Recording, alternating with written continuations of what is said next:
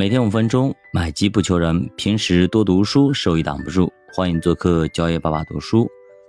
好，那今天是这个中秋加上国庆长假的第一天啊，也祝大家节日快乐。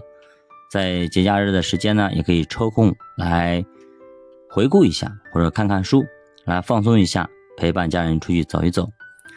其实最近一段时间，市场成交量是非常的低迷啊。大家也不要过于担心或者忧虑。现在既然放假了，就放松的去玩就好了。那最近呢，说实话也是这种缩量下跌的这样的一个走势。其实我们都知道啊，就是缩量下跌，那其实就在底部区域会出现的这样的情况啊。那么天量的三分之一可以视为是地量。那么你去看前面那个天量是多少，那么三分之一就基本上到底了。而当地量频繁出现的时候，基本上也是市场底部的信号之一。就比方说有一个球，对吧？它落地上来回反复的弹来弹去的，基本上在那个弹来弹去最底部，那就是地面的一个位置，就是那个地方阻力是非常强的啊。那么地量之后会走出怎样的一个盘面呢？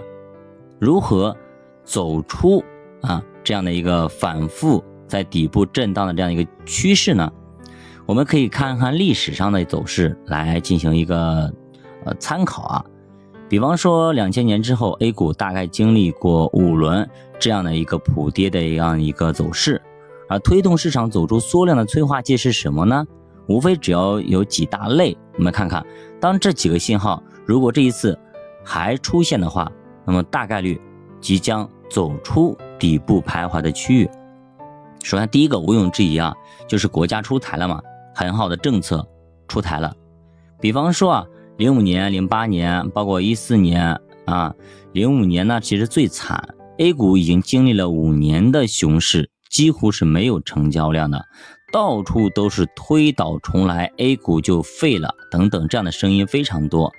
那四月份之后，股权分置改革出台。但一开始大家依旧是不买账的，也不看好，甚至当成利空来解读，股市呢继续往下跌。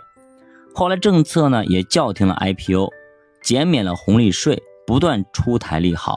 那么后来是磨了三个月，直到七月份之后汇改落地，A 股才开始企稳回升，终结了长达五年的大熊市。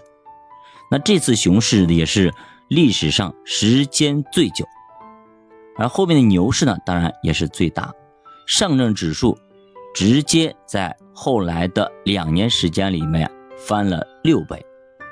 那么零八年就不用说了啊，四万亿啊，A 股从股灾里拉出来，所以这四万亿相当给力啊，直接打了个兴奋剂，从 ICU 直接蹦到了迪厅。但其实从九月份开始，政策。也就开始在不断加码了，一开始市场呢也是没有反应，跟现在差不多，甚至悲观情绪继续恶化。那么四万亿出台之后，其实也有一个明显的二次探底的一个过程，到了二零零九年一月份才真正走出阴霾，开始上涨。所以说，零八年年底的时候，年底的时候，兄弟们，当时市场。还是沉浸在一片悲观当中，所以什么时候涨，真的没有人可以预测得到。即使这样的大利好出来，还是那市场会有沉浸一段时间。那么，二零一四年依旧是同样的味道，同样的行情。面对经济再度下行，央行又开始启动货币政策。那么上半年股市反应也不明显。也不买账，持续缩量盘整，跟现在又非常类似。当时也非常非常难受，股民基民都很难过。但是没想到下半年股市突然就启动了，而且加上年底央行意外降息，杠杆资金入市，多头情绪共振，行情一发不可收拾。那么在这之前，市场也是熊了三年。所以，二零一五年这一波牛市又是非常非常漂亮。这一波呢，主播也赶上了，所以也知道当时的疯狂。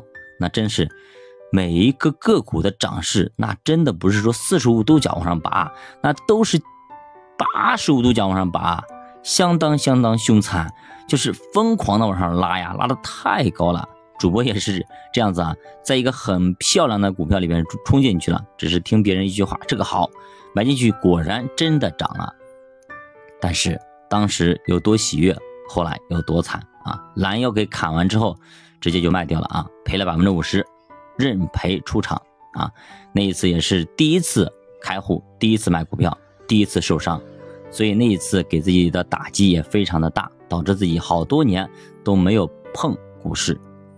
所以呢，前期啊，真的在你陌生的领域，千万不要激进，先学好再入场，先学会再进入深水区，不然真的呛一下子，很可能啊把你呛个半死，那么你这辈子可能都不敢游泳了。好，教爸读书陪你慢慢变富，咱们下节再见。